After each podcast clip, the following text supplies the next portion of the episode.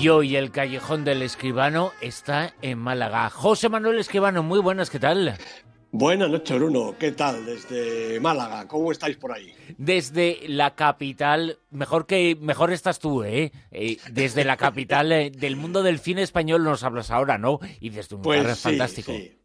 Por supuesto, en Málaga estamos estupendamente, muy buen tiempo de momento, toda la ciudad volcada con el festival, todas las eh, salas llenas eh, hasta arriba en los dos primeros días y bueno, pues muchísimo ambiente de cine español y en español, como dicen ahora. Muchas eh, películas, muchos estrenos y mucho debut, como siempre, ¿no?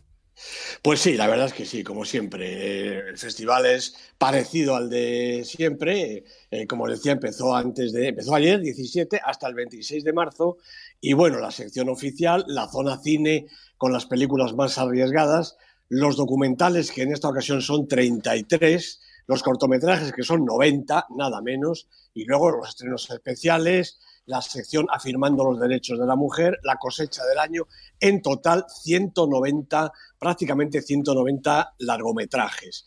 En la sección oficial, 23 películas este año, 17 de ellas a concurso, 6 fuera de concurso. De las 17, 9 son españolas y 7 latinas. Efectivamente, ha desaparecido la sección de Horizontes Latinos y esas películas las han incluido en la sección oficial, de manera que optan también a la biznaga de oro. Ha inaugurado El Bar, la película de Alex de la Iglesia, como ya todo el mundo sabe, y que ha inaugurado con tremendo éxito, desde luego. La película la comentaremos la semana que viene y hemos visto también eh, Maniac Tales, una película colectiva terrorífica en más de un sentido. Hemos visto Selfie de, Víctor García León, que no está mal, y Nieve Negra de Martín Nodara, protagonizada por Leonardo Sbaraglia, que también recibirá el premio Málaga, película que esta sí podía haber estado un poquito mejor.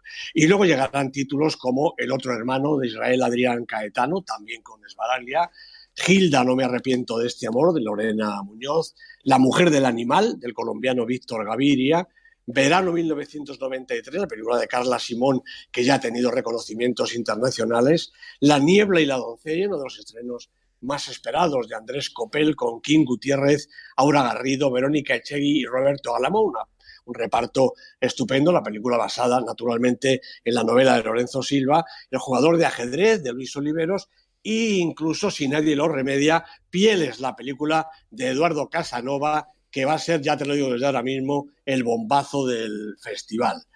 Además de Esbaralia, se va a premiar a la maquilladora Sylvie Imbert, premio Ricardo Franco para ella, a la directora Claudia Llosa, que va a llevarse el premio Eloy de la Iglesia, el premio Biznaga Ciudad del Paraíso será para Fiorella Faltoyano, Fernando León de Aranoa es el el eh, protagonista de la retrospectiva, y llevará una vindaga de oro especial Antonio Banderas por el vigésimo acontecimiento del festival. Antonio Banderas, bueno, abanderado de Málaga número uno en el mundo, realmente se lo merece.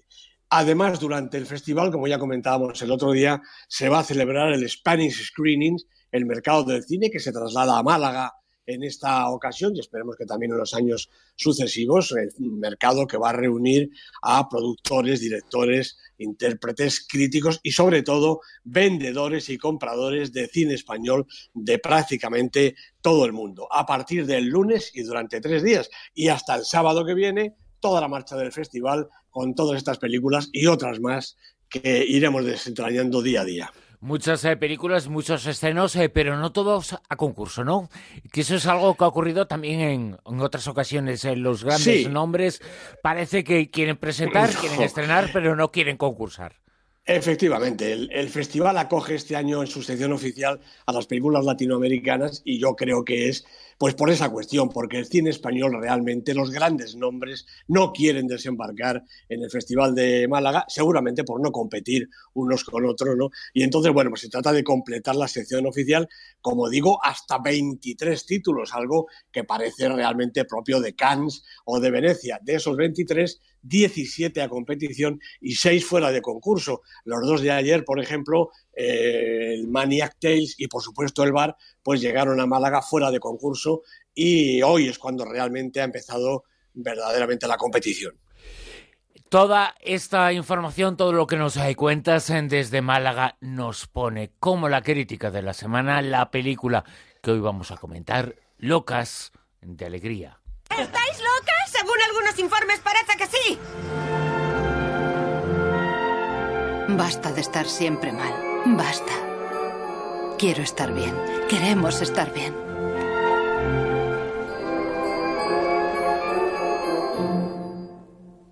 Y nosotros estamos muy bien escuchando qué es lo que opinas sobre este estreno cine italiano del que a ti te gusta también, ¿no? Pues efectivamente, sobre todo cuando es bueno, como en esta ocasión. La película Locas de Alegría, dirigida por Paolo Virsi, interpretada por Valeria Bruni Tedeschi, Micaela Ramazzotti y Valentina Carneluti en los principales papeles. Bueno, Paolo Virci forma, yo creo, junto con Sorrentino y Gianfranco Rossi, sobre todo, la vanguardia del actual cine italiano. La carrera de Virci, que cuenta ya con una docena de títulos desde el año 94, es más habitual aquí desde La prima cosa bella, la película del 2010, y se reconoce por su interés social y el afinado estudio de caracteres. La última película, la película anterior de Vinci, El Capital Humano, consiguió una buena colección de premios y yo creo que esta nueva lleva camino parecido. Sus protagonistas son Beatrice, una aristócrata parlanchina, hiperactiva y completamente chiflada, y Donatella, una joven deprimida, asustada y sumamente vulnerable. Las dos están recogidas en Villa Biondi, una institución psiquiátrica nada convencional tampoco. Un día, casi sin pretenderlo, las dos mujeres se escapan de la residencia y comienzan a vivir una serie de aventuras, a cual más insólita, dando tumbos sin parar de un lado para otro. Pero a su paso, la película nos permite conocer otras gentes y otros lugares y desentrañar el pasado y las circunstancias que han llevado a las dos mujeres a su situación actual. Virchi lo fía todo y hay que decir que acierta de pleno a la fuerza de las imágenes que llevan ellas solas el ritmo del relato y sobre todo a la excepcional interpretación de sus protagonistas, a veces polos opuestos y en otros momentos vidas gemelas. Beatrice y Donatella, Valeria Bruni Tedeschi, maravillosa, y Micaela Ramazzotti, que es la mujer del director, que no le va a la zaga, son dos mujeres apasionantes, inasequibles a la indiferencia, agotadoras y tremendamente tristes, pero también cercanas y divertidas. Y sus intérpretes nos convencen, nos conmueven y nos hacen sonreír, porque todo tiene un aire de comedia, casi delirante también, pero en el fondo, es más ácido que divertido, subyace el pozo de una, de una sociedad falsa, interesada y profundamente insolidaria, en la que los locos, si queremos llamarlos así, pueden ser quizás las personas más sensatas. Hablamos de Locas de Alegría, la película de la semana El Callejón con José Manuel Esquivano, que también nos presenta la lista, el Super 10. Con todos los factores en juego, en el puesto número 10. Pues aquí está Comanchería, esta estupenda película de David Mackenzie, Chris Pine, Jeff Bridges de protagonistas, 12 semanas en el Super 10, bajando, igual se nos vaya de la lista. 9. La doncella aguanta aquí después de 12 semanas también, la película de Parch and Walk, una película insólita, realmente interesantísima. 8. Es por tu bien, dice Carlos Terón, con Coronado, Álamo y Cámara como los tres tenores. Tres semanas en la lista bajando un puestecito. En el 7. También ha bajado un poquito La vida de Calabacín, esta maravillosa película de animación del, del francés Claude Barras. Tres semanas en la lista. En el 6. Pues dos semanas lleva Logan, la película de James Mangold, con Hugh Jackman en su personaje favorito de Lobezno y Patrick Stewart, una de las mejores películas de la serie de los X-Men. En el 5. En el 5 está la película de la semana, porque es la única novedad que tenemos. Kong, la isla de la calavera, una película que resucita el mito de King Kong, pero a la vez homenajea a media docena de películas eh, al paso de, de, su argumento. Jordan Bob Roberts es el director, Tom Hiddleston, Bry Larson, los protagonistas. La película es sumamente divertida. ¿Cuatro? Tarde para la ira, repite posición la película de Raúl Arevalo, es nuestra película más veterana, 17 semanas en el Super 10. Nada más y nada menos. En el puesto número 3. Pues eh, el Oscar de este año, Moonlight, la película de Barry Jenkins, dos semanas en la lista, las dos en esta tercera posición, una película formidable. En el 2. También sigue aquí aguantando y la verdad es que ya le queda poco. Patterson, de Jim Jarmusch con Adam Driver, Gossip Farani, 14 semanas en la lista. Y en lo más alto, puesto número uno. Pues sigue La Ciudad de las Estrellas, nueve semanas a un pasito del Super 10, la película ganadora de tantos Oscars, dirigida por Damien Chazelle, con unos maravillosos Emma Stone y Ryan Gosling, una película formidable.